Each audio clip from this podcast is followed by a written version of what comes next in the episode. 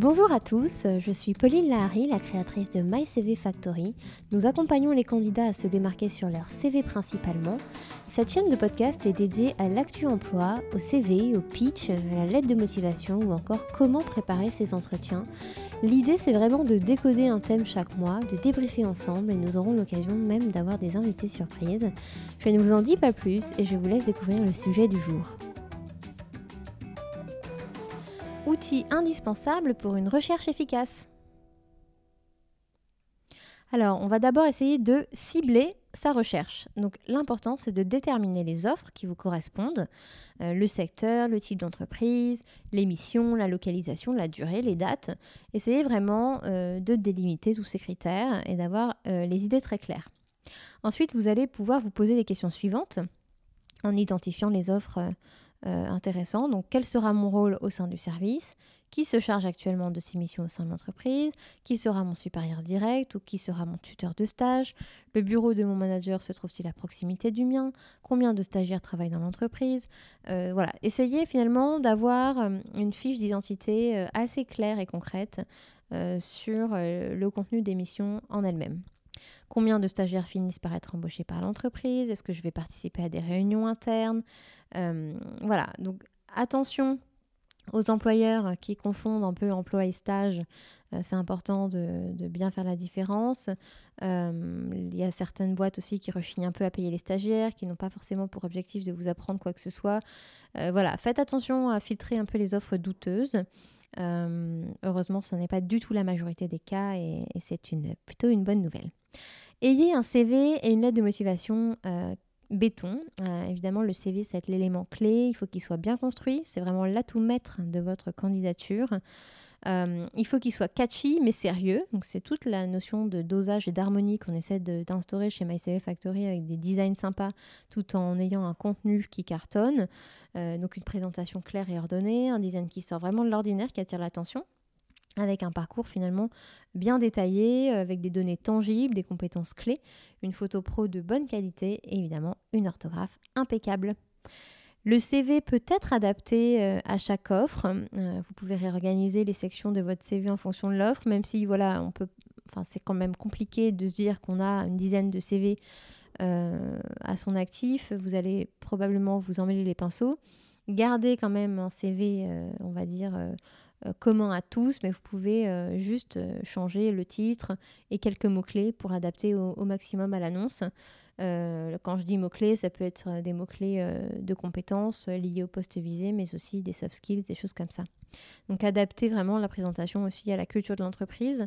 C'est sûr que un CV extrêmement design ne passera pas forcément dans les milieux bancaires ou ingénierie. Donc soyez vraiment euh, en adéquation et en cohérence en fait avec le secteur, le métier et l'entreprise. Sur la lettre de motivation, le parcours et le projet doivent clairement être définis. La lettre doit être structurée, le parcours euh, peut être résumé en quelques phrases. Soyez droit au but mais sans ambiguïté. Euh, avec euh, des accroches un peu punchy, des arguments concrets. En fait, plus vous serez concret et plus on aura envie de vous rencontrer. Ça fait vraiment quelqu'un de synthétique et ça fait plaisir. La lettre, on va dire qu'il y a plusieurs lettres selon plusieurs offres. Donc essayez vraiment de faire le lien entre les compétences requises et les vôtres euh, réutiliser les mots-clés de l'annonce, euh, expliquer en quoi ce stage finalement s'inscrit dans votre projet pro, pourquoi cette boîte, pourquoi ce poste, euh, personnaliser quand même au maximum, c'est toujours mieux. En termes d'organisation, essayez d'avoir un emploi du temps parce que la recherche de stage, ça prend du temps. Euh, essayez d'avoir des petites routines et de vous discipliner un tout petit peu et aménager des plages horaires dédiées à vos candidatures. Typiquement, tous les soirs, de 19h à 20h, je postule. Ça peut être euh, inscrit dans votre planning euh, pour être sûr d'y arriver et au moins vous envoyez voilà, une, 5 candidatures en une heure par exemple. Vous, vous mettez ça comme objectif et vous êtes sûr qu'au moins à la fin de la semaine, vous aurez 5 candidatures par jour envoyées.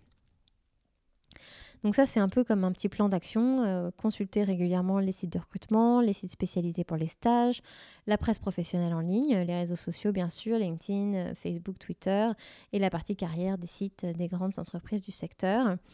Euh, essayez d'établir une liste de mots-clés pour votre CV et votre lettre en fonction du secteur, du métier visé, et à partir des annonces et des fiches métiers que vous trouverez sur Internet. Vous pouvez vous mettre aussi des petites alertes, euh, créer des alertes en fait sur les sites de recrutement pour recevoir quotidiennement les offres par email. Ça va plus vite et ainsi en une notification Gmail, vous pouvez postuler en un clic. Donc abonnez-vous euh, euh, à ces newsletters là. Sur les groupes Facebook, vous pouvez activer aussi les notifications pour toutes les publications qui vous semblent intéressantes. vous pouvez sélectionner sur des pages Facebook, voir en premier, par exemple dans le newsfeed, et comme ça vous aurez vraiment euh, les dernières offres euh, les plus actuelles. Sur Twitter, vous pouvez utiliser TweetDeck et vous pouvez ainsi suivre certains hashtags. Et c'est toujours intéressant euh, voilà, d'avoir cette veille en fait permanente qui est construite sous une forme de routine. Après, pour suivre vos candidatures, donc bon, bah, listez les offres hein, que vous avez repérées, les offres auxquelles vous avez répondu. comme ça, vous êtes organisé et vous savez là où vous en êtes, avec un petit fichier Excel par exemple. Vous pouvez donc écrire euh, que pour telle et telle entreprise, vous êtes en phase d'entretien, vous êtes en attente d'une réponse finale, vous êtes en réponse négative. Ça vous permet vraiment d'avoir un suivi euh, finalement assez euh, détaillé de là où vous en êtes. Sur le suivi, donc comme je le disais, Excel et Google Sheet sont vos, vos, meilleurs amis, c'est important. Là-dessus, vous pouvez aussi rajouter bah, le poste, le secteur, le lien évidemment de la candidature si c'est en ligne. Euh, et puis, comme ça, vous avez vraiment tout au même endroit comme un petit outil centralisé.